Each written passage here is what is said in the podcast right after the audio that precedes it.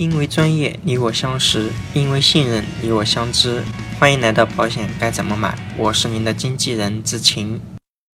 对胃炎及消化性溃疡的认识及其核保。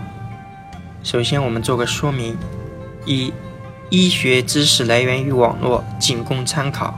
二、这里的核保结论不能代表全国所有保险公司的结论。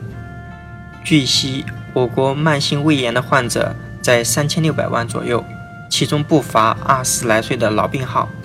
得了胃部疾病，要好好爱惜自己。如果出现胃痛、反胃、打嗝、放屁等症状，不仅影响我们的身体健康，还有可能有损形象呢。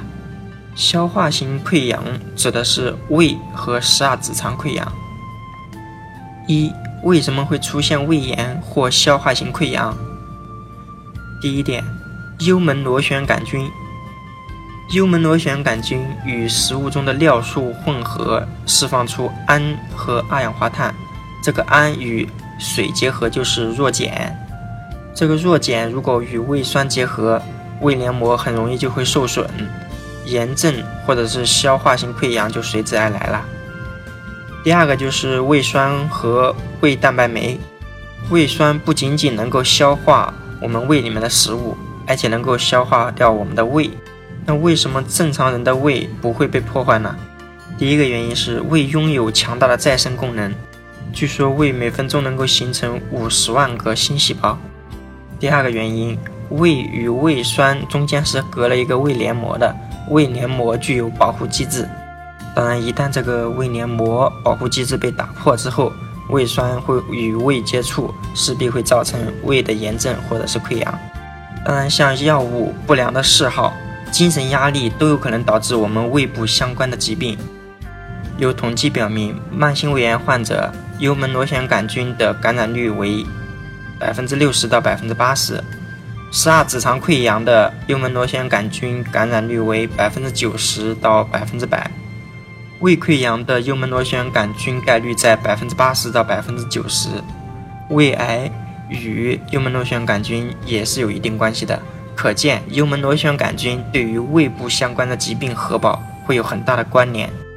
那接下来我们就一起看一看胃炎及消化性溃疡的重疾保险核保的情况。第一点，胃炎的核保，像慢性萎缩性胃炎或者是自身免疫性胃炎。是通常会拒保的。如果不是我们刚才说的这两种，幽门螺旋杆菌的检查呈阳性，通常是要加费的。当然，我们可以等幽门螺旋杆菌的检查为阴性的时候再去投保，这个时候可以正常承保的。第二个就是消化性溃疡，如果已经做了手术，并且确认与幽门螺旋杆菌感染是没有关系的，是可以正常承保。有幽门螺旋杆菌感染，或者是不确认是否有，通常是要加费的。同样，我们可以等到幽门螺旋杆菌检查为阴性之后再来投保，是可以正常承保的。出现了消化性溃疡，也有可能没有做手术，但是进行了药物治疗。这个时候，如果溃疡的直径不超过两厘米，病理检查结果为良性，而且没有胃穿孔啊、胃出血这些并发症。通常是可以加费承保的。如果不能够确认溃疡的大小以及病理性检查结果或者是相关并发症，通常是会被延期或者是拒保的。面对消化性溃疡，有可能没有手术，也没有进行药物治疗，那这个时候通常是会被延期或拒保的。第三种，我们看一下胃部息肉，只要病理性检查结果显示为增生型息肉或者是炎症型息肉，通常是可以正常承保的。好的，本期节目到此结束。如果您想找一位财务上的经纪人，志勤可以为您的家庭财务出谋划策。关注微信公众号“保险该怎么买”创始号，更多有用资讯等着您。